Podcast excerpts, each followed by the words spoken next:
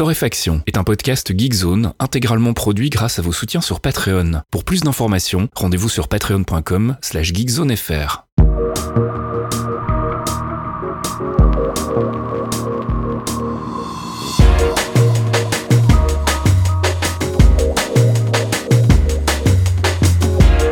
Bonjour Geekzone et bienvenue dans ce 185e épisode de Torréfaction. On se retrouve comme toutes les semaines le jeudi soir pour les abonnés Patreon, le vendredi matin pour les gens normaux et euh, on se retrouve comme toutes les semaines avec une petite sélection de l'actu, actu gaming, app culture et tech que je présente avec mon ami Caféine. Salut Caf. Oui, bonjour Monsieur Facile, comment ça va? Ça va, c'est la dernière de la saison comme on dit euh, dans les milieux professionnels puisqu'on avait décidé de, de, prendre, de faire un petit break là pendant le, le, le, mois qui vient. Si je ne dis pas de bêtises, on en a parlé la semaine dernière. Exactement, vous avez prévenu, euh, nous allons prendre des vacances.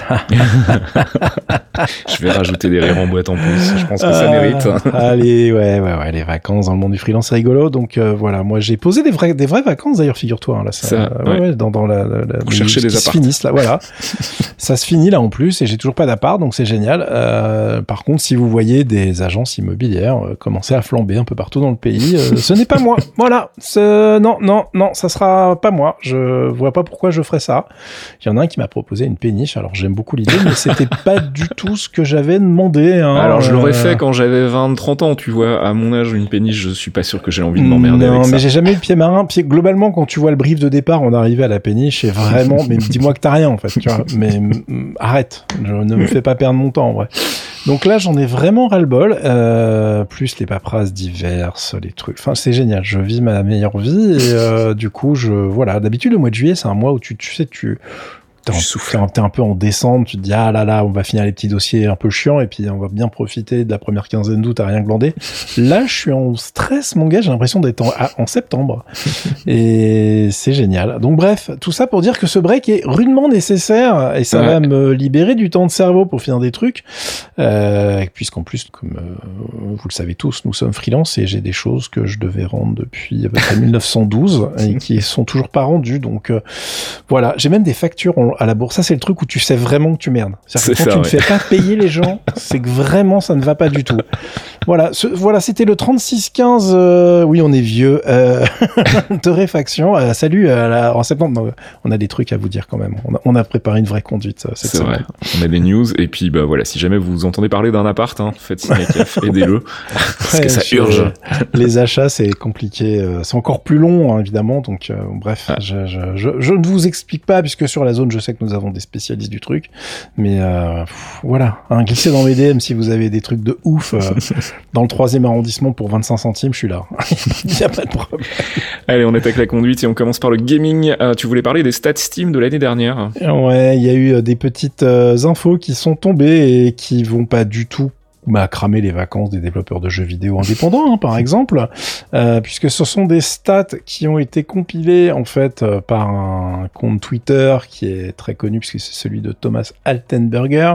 Euh, et si c'est Berger qu'il faut dire, bref, insultez-moi dans les commentaires, hein, évidemment. Bah, je ne sais jamais prononcer les noms, donc euh, c'est une catastrophe.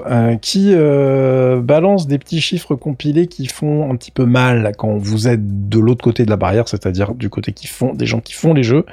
Euh, puisqu'en 2020, figurez-vous qu'il y a 9279 jeux vidéo qui sont sortis sur Steam, uniquement sur Steam. C'est-à-dire que ça compte pas les releases console, uniquement les trucs Switch, machin, etc. Non, uniquement les releases Steam. Donc encore une fois, il faut rajouter à ça euh, les exclus qu'il y a du côté de chez Epic, par exemple. Euh, donc pour vous donner une idée du n'importe quoi que ça représente, parce que au bout d'un moment, on ne comprend plus. Hein, 9279, ça fait un jeu toutes les 53 minutes, les mecs.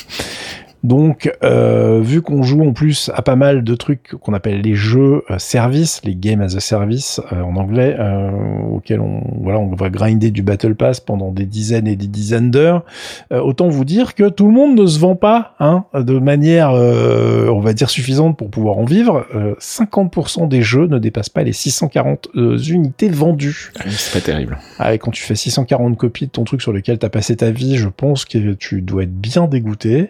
Euh, et on a quand même euh, une proportion hallucinante qui est que 5% des jeux font 90% des ventes. Quand on connaît l'industrie, c'est absolument pas surprenant. C'est-à-dire qu'en gros, il y a vraiment quelques titres qui vont tout truster. Alors pas forcément que des tripleurs. Hein. Ça peut être aussi un jeu indé qui cartonne pour une raison ou une autre, euh, genre Among Us, tu vois, par exemple. Mhm.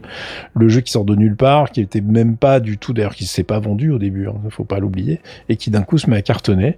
Euh, donc on se retrouve avec des statistiques un petit peu violentes. Euh, J'avais un autre truc aussi, euh, c'est que euh, pour ceux qui veulent comprendre un peu la progression du marché du jeu, c'est euh, deux fois plus de jeux sortis sur Steam qu'en 2016. Ou en 2016, on disait déjà que c'était n'importe quoi. Donc euh, ça, voilà, il y a un moment, je sais pas, il y a, c'est ce que c'est une bulle et que ça va péter comme le marché immobilier, euh, la crise des subprimes, ce genre de truc? Franchement, c'est impressionnant. Il y a un moment où tu te dis, euh, moi je vois passer plein de plein de projets. On est sollicité régulièrement pour des jeux indés le paradoxe du truc, c'est que Geekzone, vu la taille de notre site et de notre podcast, malgré le fait que vous êtes des millions à nous écouter, bon, blague à part, le podcast marche très bien, mais euh, la blague, c'est que tu te retrouves dans des, dans des situations où tu as du mal à, à récupérer certains jeux un peu attendus, entre guillemets, mhm. mais on est, on est sollicité très régulièrement par plein de titres un peu plus euh, petits entre guillemets, tu vois. Où, voilà, on a fait ce truc-là, ça serait cool d'en parler et tout. Alors on le fait pas toujours parce que bah il y a des titres où vraiment ça accroche pas et comme vous le savez, notre la, sélection sur Torréfaction elle est hautement subjective. Euh, puis des fois c'est vraiment du manque de temps. Mais quand vous voyez le nombre de jeux qui sortent, bah, en termes de manque de temps là, euh, ça se pose là quand même. Hein. Mm, mm. c'est compliqué. Et il y a des perles. Donc en plus le, le, le truc hyper frustrant, c'est que dans ces jeux qui se vendent pas, il y a des trucs qui sont vraiment super bien. Euh, et du coup, tu dis mais comment faire? Comment faire pour faire connaître les jeux? Donc euh, c'est bon, il y a tout l'aspect marketing, etc. Mais c'est très compliqué et euh, arriver à, à, mettre en avant un titre qui, vaut le coup bah aujourd'hui ça devient vraiment un boulot de taré. Euh, il y a certains éditeurs indépendants qui arrivent bien à mettre en avant leur titre, mais même comme ça, c'est pas évident, tu vois, de, de, de, faire connaître le truc. Voilà, donc 10 000 jeux, je pense que l'année prochaine 2021, avec les stats vont être juste délirantes encore. c'est clair. Donc euh, voilà, si vous pensiez que c'était une balade de santé de se faire un nom dans le jeu vidéo, je, pense que là vous allez comprendre que ce n'est pas le cas du tout. C'est compliqué. Et tu voulais nous parler de Legend of Mana. Voilà, dans la série Les Petits Jeux, pas du tout indé, euh, mais où tu te dis bon, on va en parler quand même parce que c'est c'est du remake de de trucs un petit peu mythiques, un petit peu connus, tu vois. Je vous ai mm. linké le test de Game Cult donc sur Legend of Mana euh, qui est sorti en remaster, comme on dit de nos jours, qui se mange un petit 6 sur 10. Alors vous dites, bah, bah, pourquoi en parler finalement hein? C'est pas un jeu extraordinaire? Alors ça sort sur PC, PS1, hein? Quoi? PlayStation Network, PlayStation 4 et Nintendo Switch. Je pense qu'il y a une erreur sur la page euh, de nos amis de chez Gamecult, euh, ou alors il y a une astuce que je n'ai pas vue. Bref, euh, c'est un titre qui est remasterisé d'une manière un peu spéciale, dans le sens où les backgrounds de ce JRPG un petit peu euh, bizarre parce qu'il a vraiment une, un déroulé, une, façon de présenter son histoire qui est assez atypique. Je vais y revenir. Euh, sont vraiment magnifiques, c'est-à-dire que tous les backgrounds sont vraiment super beaux. T'as l'impression de peinture qui est vraiment sympa. Il y a énormément de choses qui ont été retravaillées en respectant votre rétine, on va dire. Et là-dessus se baladent des personnages qui sont des petits tas de pixels pas très sexy en fait. Ça.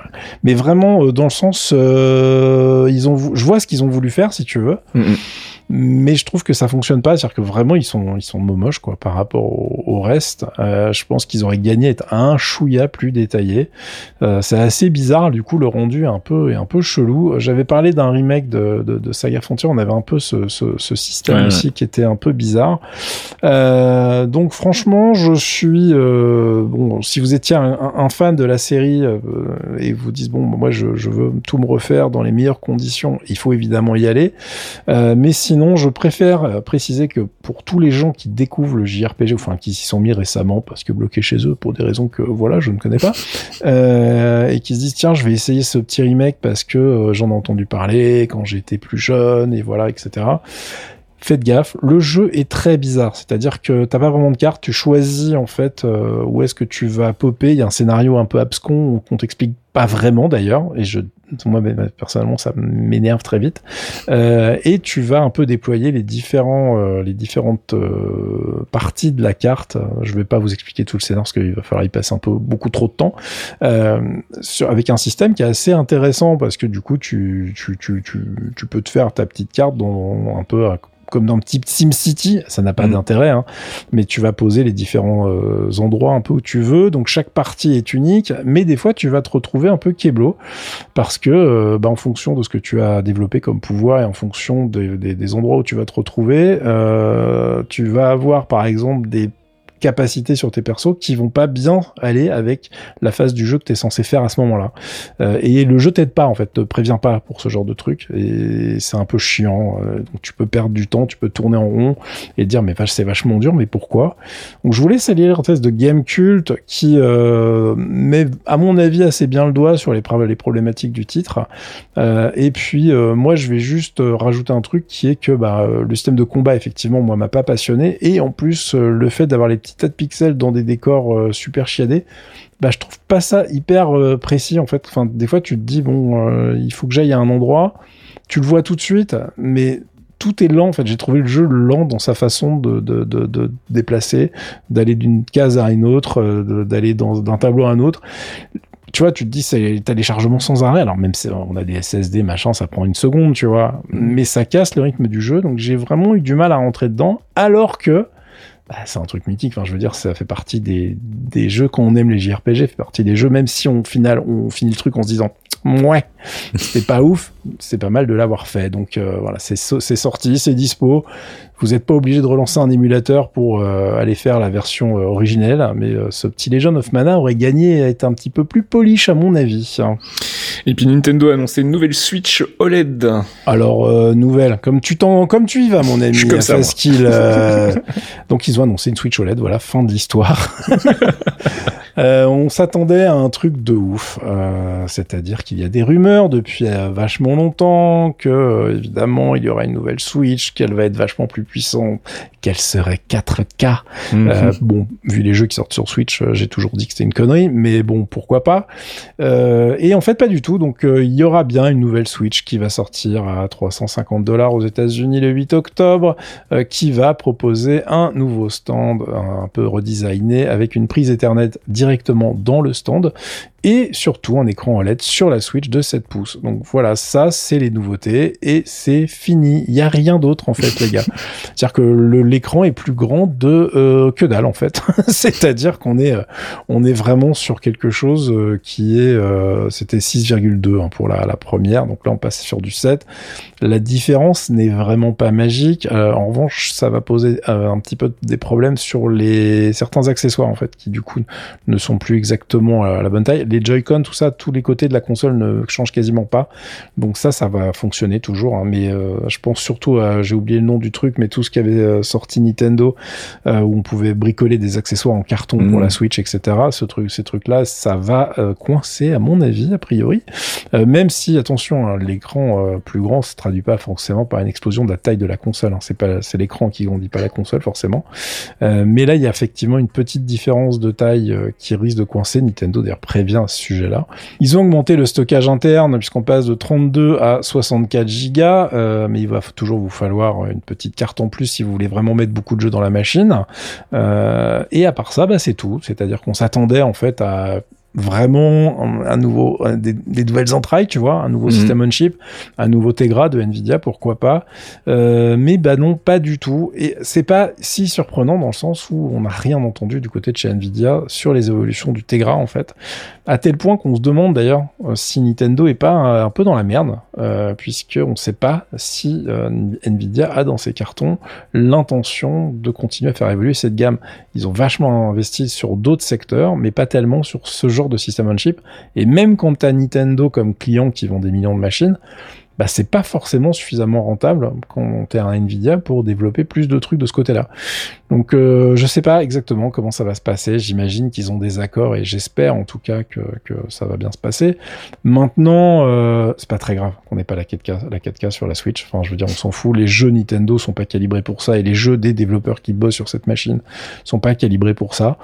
Donc euh, ça nous a pas empêché d'avoir un Breath of the Wild qui défonce. Euh, le 2 à mon avis sera incroyable. En revanche, si vous avez l'ancien modèle, bah la bonne nouvelle c'est que vous n'êtes pas du tout obligé d'upgrader. Vous pouvez garder vos sous et attendre tranquillement les prochains jeux sans vous soucier euh, de ce modèle-là, ce qui est déjà pas mal. Bah, en revanche, bah, si vous attendiez pour acheter une console que Nintendo sorte un modèle qui euh, aille se friter avec les PS5 et compagnie, on vous l'a toujours dit. Vous rêvez les gars, ça n'arrivera jamais. Ça n'a jamais été le cas finalement. Enfin, ça historiquement, faut remonter très loin pour que Nintendo ait été à la pointe de la techno, tu vois. Mm. Donc, je pense que voilà, ils ont décidé que faire des machines qui sont des planches à imprimer des billets, ils savaient faire, euh, et ils n'ont pas besoin de faire des, des, missiles pour que ça fonctionne. Donc, euh, je pense qu'ils vont continuer dans cette phase-là.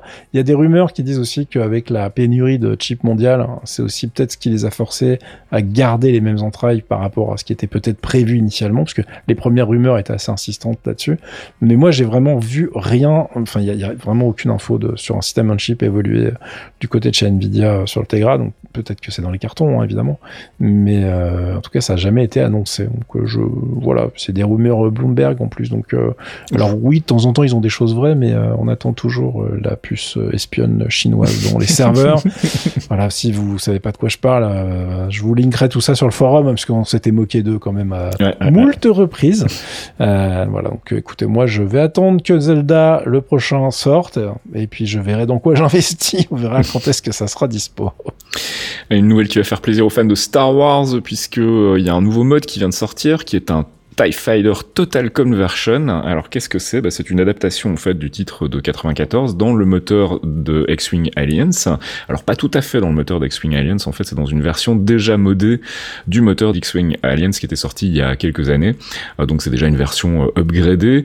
Euh, ça a été développé par un collectif de fans. C'est un mode complètement gratuit qui normalement fonctionne avec les versions en dématérialisées, version Steam, version GOG pour pour le jeu original. Apparemment il y a quelques petits souci si vous avez la version CD, donc faites gaffe. Euh, et puis pour le reste, bah, qu'est-ce qu'il y a au menu de, de, de, cette grosse mise à jour? Il y a un portage intégral de toutes les missions euh, du titre original, y compris euh, les, les add-ons, les extensions. Tu te souviens du temps où on avait des extensions pour les jeux vidéo? Ouais, ouais, ouais. donc c'était Defender of the Empire et Enemies of the Empire. Donc au total, c'est 76 missions auxquelles il faut également ajouter 28 missions d'entraînement. Ils ont tout transféré, les voix, les cutscenes, tout le bordel. Il y a une version aussi, ça c'est inédit pour le mode réimaginer, comme ils disent, des huit premières batailles du jeu original, donc ils les ont un petit peu réinterprétées à leur sauce, qui monte donc le total d'émissions jouables à 145, ce qui est pas mal. Alors bien évidemment, comme c'est déjà un mode qui avait amélioré le moteur de X-Wing Alliance, on a de nouveau ici des graphismes améliorés par rapport, euh, par rapport à la version originale de 94. Il y a une compatibilité VR, ça fera plaisir à ceux qui ont des lunettes, et puis euh, bande son remasterisée avec la possibilité de, réécouter la bande son originale pour les puristes. Et puis bon, il y a plein d'autres petites nouveautés. Je vous invite à aller euh, lire la news que j'ai écrit sur Geekzone cette semaine pour vous parler de tout ça et les récupérer. Donc ce mode qui fait, si je dis pas de bêtises, 6 gigas à, récupérer. Ah, quand même. Euh, voilà. Oui, ça, ça, ça, prend sa place. Donc TIE Fighter Total Conversion euh, pour rejouer donc à TIE Fighter avec un joli moteur graphique. Et toi, tu voulais nous parler de Dota 2 qui euh, bah, se déroulera pas pendant les grandes vacances et j'en suis le premier déçu. Ouais, je suis hyper deg finalement. Dota 2, ça va être au mois d'octobre, les gars. Alors, Dota 2 The International, c'est la grosse compétition. On en est à la dixième édition. Euh, c'est la plus grosse compétition d'e-sport de l'année généralement. Alors pas forcément par la taille ou le nombre de viewers, même si c'est en millions, hein. euh, mais c'est surtout par le prize pool, la thune, la tunasse sur la table, puisque là on est déjà à plus de 40 millions de dollars hein, pour euh, le prize pool. Donc les gagnants vont pas prendre les 40 millions de dollars, mais ils vont prendre une grosse partie de cette somme. et je vous rappelle que donc OG, qui est la team qui a gagné les deux dernières éditions, à chaque fois ils ont pris plusieurs millions par joueur. Pour ceux qui sont sous un caillou, je rappelle qu'il y a 5 joueurs par équipe euh, dans ce genre de compétition. Donc ça fait un peu de thune quand même pour la, première équipe. Hein. Donc ça vaut le coup de, de, se mettre à Dota 2. D'ailleurs, c'est rigolo, j'ai pas mal de potes qui s'y remettent en ce moment. Je, il y a une, espèce de revival. Alors c'est pas pour la TI, hein, vu notre niveau, mais c'est assez rigolo. Euh, et pourquoi c'est décalé? Parce qu'en fait, à la base, ça devait se tenir à Stockholm, en Suède, sauf que la fédération sportive suédoise a refusé de requalifier les joueurs e-sport en athlètes d'élite, et donc il n'y a pas eu de visa possible pour ah. aller euh, sur ce pays. Donc, bah, du coup, ils ont été obligés d'annuler tout l'événement. Donc, il y a des mecs qui doivent être très très contents parce qu'ils devaient bosser sur l'event et tout le monde se retrouve bec dans l'eau. Euh, et euh, ils ont réussi en relativement rapidement, finalement, à trouver une nouvelle date, un nouveau pays, puisque ça va finalement se dérouler en Roumanie, à Bucarest. Euh, mais évidemment, euh, le temps de réorganiser tout ça, euh, ils ont quand même réussi à verrouiller les dates, mais ça va pas se faire après-demain. Donc les dates initiales ne sont pas maintenues. Euh, alors les group stage, ça sera du 7 au 10 octobre. Ensuite, on aura le main event, donc euh, les, les, les, matchs sur scène à partir du 12 et les finales, la, donc loser bracket et la finale normale, la grande finale, le 17. donc tout ça au mois d'octobre. je suis très triste puisque c'est un mm. peu le highlight du mois d'août hein, de pouvoir assister à ça, pénal. Après, en plus, c'est généralement pendant qu'on glande rien, tu vois, genre première semaine d'août, mhm. c'est parfait. Euh, là, en plein mois d'octobre, ça risque de pas être la même. Euh, je suis un petit peu tristesse. Euh, et sinon, tu as oublié un autre truc dans la dans la conduite, Fastkill. Reviens donc ah oui, c'est vrai. Mais qu'est-ce qui se passe? J'ai skippé un élément dans la conduite. Je ne voulais pas parler de Tencent. Ah, c'est moche. Surtout que euh, c'est moche, mais en même temps, les mecs ont pas le choix. Donc euh, la petite news, c'est Tencent qui se met à la reconnaissance faciale pour empêcher les gamins chinois de jouer la nuit sur smartphone. Euh, on en est là. Alors on en est là, mais les mecs n'ont pas le choix, c'est-à-dire qu'il y a une loi chinoise qui euh, t'oblige, quand tu es éditeur de jeux vidéo, à trouver des moyens de bloquer les mecs, qui, euh, les gamins qui essayent de jouer entre 22h et 8h du mat. Mm-hmm. Il faut aussi savoir qu'en Chine, il faut donner sa véritable identité quand tu fais un compte sur un jeu sur smartphone. Mm-hmm. donc même quand tu es adulte, les trois quarts du temps d'ailleurs, j'ai l'impression. Euh, euh, et euh, si jamais toi en tant qu'éditeur, on trouve que tu fais pas assez ton taf pour obliger justement tous ces trucs-là à être implémentés dans ton jeu, pour obliger les, gens en fait à, aller dormir, eh bien on te colle des grosses amendes et surtout on peut te retirer ton droit d'éditer des jeux vidéo en ah, Chine. Pas cool. Parce qu'eux, ils ont un système de, euh, de, de droit, en fait. C'est l'État qui dit, OK, toi, tu peux sortir des jeux vidéo, sinon, non. Euh, et euh, bah, Tencent, évidemment, hein, vu la taille du truc, autant dire que ils sont en mode genre, OK, on va rajouter des choses, il n'y a pas de souci. Et dans, les, dans le, le, le, texte qui explique la nouveauté, des mecs disent, bah oui, mais bon, bah moi, j'ai l'air jeune, mais je suis adulte. Si le truc marche pas, ils me refusent, tu vois, de jouer.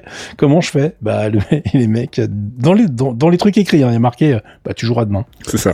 Retente ta chance demain. Mais vraiment, les mecs sont en mode, tant pis, nous on garde notre licence, on n'en a rien à foutre de ta gueule. Euh, c'est assez violent. Euh, alors évidemment, hein, c'est c'est de la détection faciale via appareil photo assez basique. On n'est pas sur les techno Apple avec le, le, petit scanner qui va bien. résultat des courses, d'une manière assez chelou, il y a une explosion de, des ventes de masques de grand-mère. Putain. en Chine, je, je déconne pas. C'est magique. Dans, dans un, c'est dans un intertitre de la news que je vous link. Euh, donc apparemment, euh, voilà. Enfin, je veux dire, si vous êtes parent, vous savez, hein, interdissez un truc à vos gosses et regardez combien de temps ça va leur prendre pour trouver une alternative. Euh, je, je, pense que ça va être rigolo de suivre cette histoire. Bravo la Chine. Mais en plus, globalement, s'ils ont vraiment envie de jouer à Heroes of machin, enfin différents MOBA qui sont disponibles sur le marché chinois, parce que c'est vraiment eux, par eux, que a commencé Tencent, même si ça va être implémenté sur PUBG mobile rapidement. vous allez voir qu'ils ils vont trouver. Hein, c'est de la drogue dure et je sais de quoi je parle. Et puis on termine cette section gaming avec les 20 ans de Final Fantasy XI. Alors c'est trop tôt, monsieur. C'est l'année prochaine, les 20 ans. Oui, enfin l'annonce en tout cas. Voilà. voilà. Alors Square Enix, ils ont pas envie que ça passe à l'as, donc euh, ils ont déjà sorti le site web euh, qui euh, annonce les 20 ans. Ça fait déjà 20 ans, je sais, ça fait du mal. Hein, de FF11 qui se dérouleront l'année prochaine, si je ne dis pas de bêtises. et du coup, on a plein de petites interviews qui sont prévues sur ce site.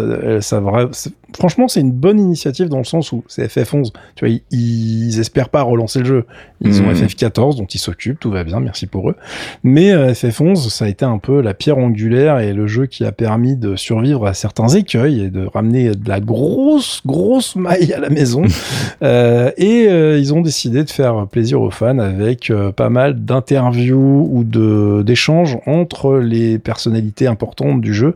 Et on y apprend plein de choses déjà sur la première qui est sortie, qui se euh, déroule entre Akihiko Matsui et euh, son prédécesseur qui est Hiromichi Tanaka, euh, qui été le premier producteur de FF11 et mhm. de Final Fantasy XIV avant que ça soit la merde et que Naoki Yoshida reprenne le truc pour relancer le jeu. Mais on apprend plein de trucs sur pourquoi le jeu s'appelle FF11. Est-ce que ça a été compliqué de lui donner un numéro? Oui. Il a fallu se battre.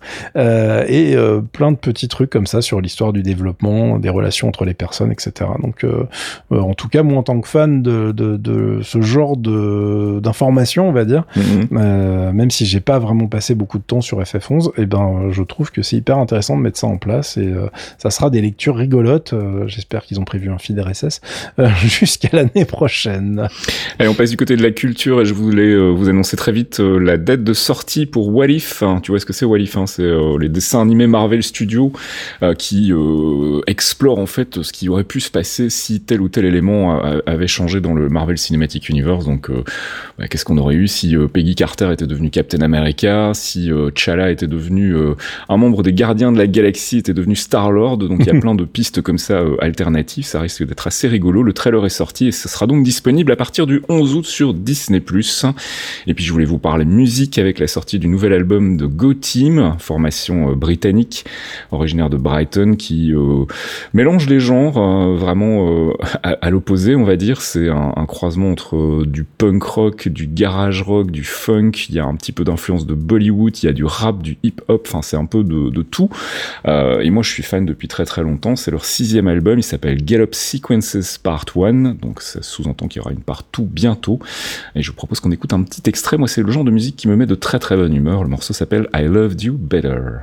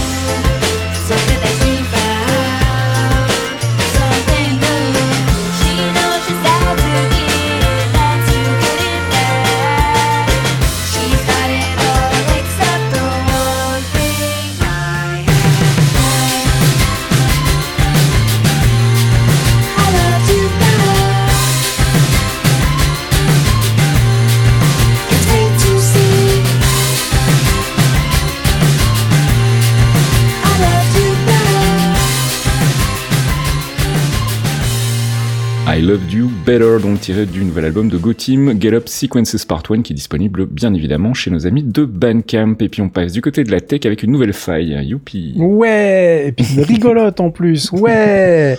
C'est pas une vieille vieille faille dont on n'arrive pas à se débarrasser? Non, c'est une nouvelle qui a été patchée, mais elle a été mal patchée par Microsoft. Bravo Chouette. Microsoft. Donc je vous ai linké le papier d'Ars Technica qui explique en détail euh, la faille en question, qui s'appelle Print Nightmare. J'aime beaucoup son petit nom parce qu'en fait elle est liée au spooler de votre imprimante, surtout si, euh, enfin surtout uniquement si euh, votre service d'impression est accessible par Internet. Mhm. Euh, et globalement, elle est assez moche comme faille. Hein. Elle est assez grave. Elle est assez open bar dans votre PC si jamais les mecs arrivent à mettre la main dessus. Donc celle-là, pour le coup, il faut absolument la patcher. Et évidemment, ça serait mieux si Microsoft se fourrait pas en sortant son patch, Euh, puisque là, ils ont effectivement euh, corrigé un bout du problème, mais pas l'intégralité. Donc il va falloir recommencer. Euh, donc on espère qu'ils vont euh, s'y mettre très très très très vite. Euh, Il y a pas mal d'infos sur le net. hein. Moi j'ai linké que Ars Technica, mais euh, si vous êtes un peu dans la tech et que vous cherchez à comprendre exactement ce qu'implique cette faille, euh, vous aurez aucun mal à, trouver des informations à ce sujet. J'imagine que vous êtes même déjà au courant, en tout cas j'espère. Euh, et euh, grosso merdo, je suis euh, quand même euh, bah, assez, euh, assez, pas- assez fâché quoi, parce que Microsoft, c'est pas la première fois qu'ils se ratent en fait sur un correctif a priori.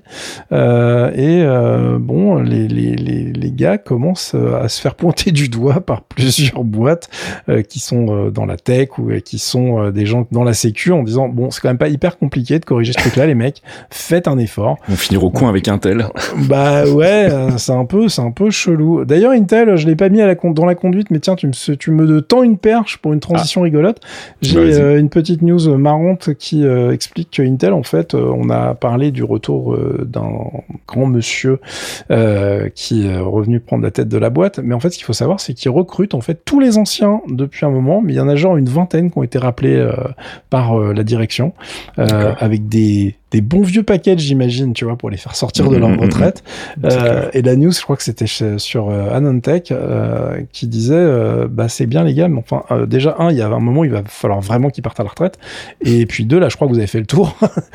c'est une boîte de plusieurs milliers d'employés. Intel va peut-être falloir commencer à trouver les gens en interne que vous allez peut-être pouvoir mettre au turbin et qui vont euh, faire la révolution de l'intérieur finalement, tu vois. Ouais, ouais, ouais, ouais. Donc c'était rigolo parce que la, la liste des gens qui ont été cherchés est assez impressionnante, à des postes évidemment stratégiques. Et euh, moi qui n'avais pas suivi ça d'hyper près, je savais pas que c'était à ce point-là. Euh, J'ai trouvé ça rigolo. On y reviendra peut-être à la rentrée fin mois d'août quand on reprend le podcast si jamais il y a des choses qui évoluent de ce côté-là. Et on termine ce dernier épisode de la saison de Torréfaction avec euh, OnePlus qui euh, castre ses téléphones. Mais ouais, d'habitude, c'est dans l'autre sens que ça marche, les gars. hein. euh, ouais, il y a toute une, bah, toujours chez Anantech d'ailleurs, il y a toute une, un article et du coup toute une controverse autour de OnePlus qui a fait un petit peu n'importe quoi avec son OnePlus 9 et son OnePlus 9 Pro en fait, qui se retrouvent à brider en fait des applications sur ces téléphones. Alors je crois que c'est surtout le 9 Pro a priori, surtout quand les mecs ont fait les tests, ils se sont rendus compte qu'il y avait des des trucs qui devraient aller beaucoup plus vite que ce que euh, ça donnait sur ce modèle-là. Euh, c'est un modèle qui est équipé du Snapdragon 888, qui a un système on chip qui envoie du pâté normalement, il n'y a pas de souci. Et les mecs trouvaient ça lent, et puis ils ont commencé à faire leurs tests, et puis ils ont des scores super chelous euh, qui arrivent. Ils trouvent que Chrome rame un peu bizarrement, et puis en creusant, ils sont aperçus qu'en fait, OnePlus a verrouillé l'accès de certaines applications aux corps principaux du euh, Snapdragon 888. Ce qui est pas vraiment une bonne idée, hein, puisqu'évidemment c'est là où la performance est, mais c'est aussi là où ça bouffe la batterie. Et a priori, euh, OnePlus explique ça, euh, puisqu'évidemment ils se sont fait choper, donc il aurait fallu qu'ils s'expliquent, puisque évidemment c'est là où c'est drôle, ils l'avaient pas dit, c'est pour ça qu'on en parle, c'est qu'ils ont prévenu personne, et euh, les gens ont fait, mais attendez, pourquoi vous faites ça? Bah, C'est parce que vous avez dit que ça chauffait trop, et puis que l'autonomie était pas top. Alors bah nous on a décidé de vous aider. Non, c'est pas comme ça que ça marche, les gars. C'est pas ça qu'il faut faire. Euh, donc du coup, euh, il y a un énorme papier avec évidemment plein de commentaires. Ça a fait couler beaucoup d'encre numérique. Euh, et je trouve l'histoire rigolote parce qu'à l'habitude, quand les fabricants de devices Android trichent, c'est pour faire des super scores dans les benchmarks, tu vois, pas l'inverse. Mhm. Donc euh, j'ai trouvé le truc assez cocasse. Euh, Il y a quand même, comme ils ont verrouillé plus de 300 applications, ça touche quand même beaucoup beaucoup de monde. Et euh, on ne sait pas du tout ce qu'ils ont décidé de faire à terme. Pour l'instant, on est plutôt dans la phase explication, discussion. Voilà, je comprends pas pourquoi leur modèle avec le Snapdragon 888 serait si touché par des problèmes d'autonomie, alors que c'est clairement pas les seuls qui utilisent ce, ce CPU, enfin ce système on chip.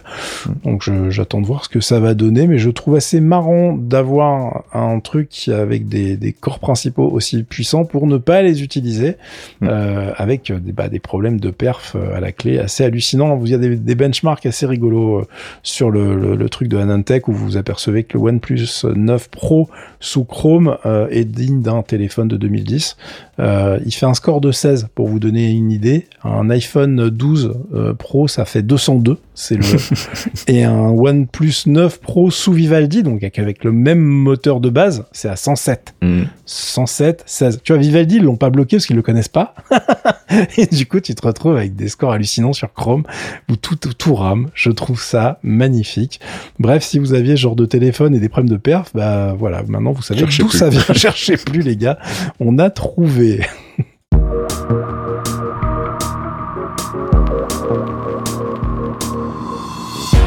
Et c'est la fin de ce 185e épisode de Torréfaction. On se retrouve mi-août pour un nouvel épisode. Et puis en attendant, on vous rappelle l'existence du Patreon, patreon.com slash geekzonefr. N'hésitez pas à passer à mettre des sous pour nous soutenir et nous aider à produire des podcasts et euh, du contenu sur le site. C'est à partir d'un euro par mois et en échange, donc on file des petits cadeaux comme le podcast dédié aux comics de Thomas, euh, la pause comics. Et puis de temps en temps, des petites, euh, des petites bêtises en rapport avec les démons du midi. Démons du midi qui d'ailleurs font une pause ce mois-ci. Une pause un petit peu contrainte et forcée. Ils doivent récupérer de, de l'E3 et Et euh, donc on les retrouvera fin juillet pour un nouvel épisode des Démons du Midi. Les clairvoyants continuent en revanche, nous on se donne rendez-vous, je pense, d'ici une quinzaine de jours quand on aura fini de regarder toute la série Loki. Et puis bah, pour Torréfaction, ce sera donc mi-août. Euh, Quelque chose à ajouter avant de partir en vacances Ouais, il y aura de la K-pop et il y aura du Mamamoo Oh non, merde, aussi parce que je veux finir ce truc, je veux le faire et puis euh, bah de toute façon si vous êtes sur le Patreon, euh, comme euh, pendant un mois on va pas glander et vous avez bien compris qu'on n'était pas sur une plage ensoleillée en fait, hein, qu'on est toujours à côté de nos PC. Wish. Euh, ouais, exact. Euh, Il y a des chances que je, je prévienne si jamais je fais des streams, on se fait des petits streams d'actu s'il se passe un truc. Là, au moment où on enregistre, par exemple, je sais que Sony est en train d'a- d'annoncer des, des trucs de jeu pour essayer de couper l'arbre sous le pied de l'annonce Nintendo. Euh, évidemment, ça se passe au moment où on enregistre, donc euh, bah, on peut pas en parler. Donc euh, voilà, s'il se passe des trucs un peu marrants et que ça vaut hein, le coup de le débriefer euh, sur Twitch, je les annoncerai aussi sur euh, Patreon et je mettrai les, les replays si euh, possible ou euh, j'essaierai de me débrouiller pour les, pour les mettre directement là-dessus. Parce que si jamais je joue des musiques, etc., évidemment, c'est striké sur Twitch. Ouais, donc, ouais, ouais. c'est pratique. Donc, je- j'enregistrerai de mon côté et on se débrouillera. On trouvera des astuces astucieuses, n'est-ce pas? Euh, Donc voilà, il y aura peut-être des choses qui euh, seront aptes à motiver les gens à venir nous donner quelques neuros. Merci beaucoup. Allez, on se retrouve donc mi-août. D'ici là, portez-vous bien. Ciao Ciao, ciao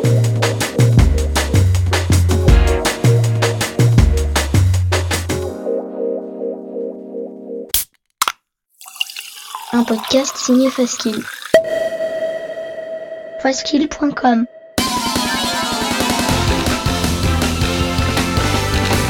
Salut, c'est Pipo. Salut, c'est Gotoz. On vous propose d'embarquer avec nous tous les mois pour écouter de la bonne musique de jeux vidéo. Du récent ou du rétro, de la console ou du PC, Tant que ça sonne, ça nous va. Des thématiques, de l'actu, des reprises et des invités. Le tout enrobé d'anecdotes. Pendant deux heures, on passe la musique de vos jeux préférés Et on s'intéresse à ceux qui la font.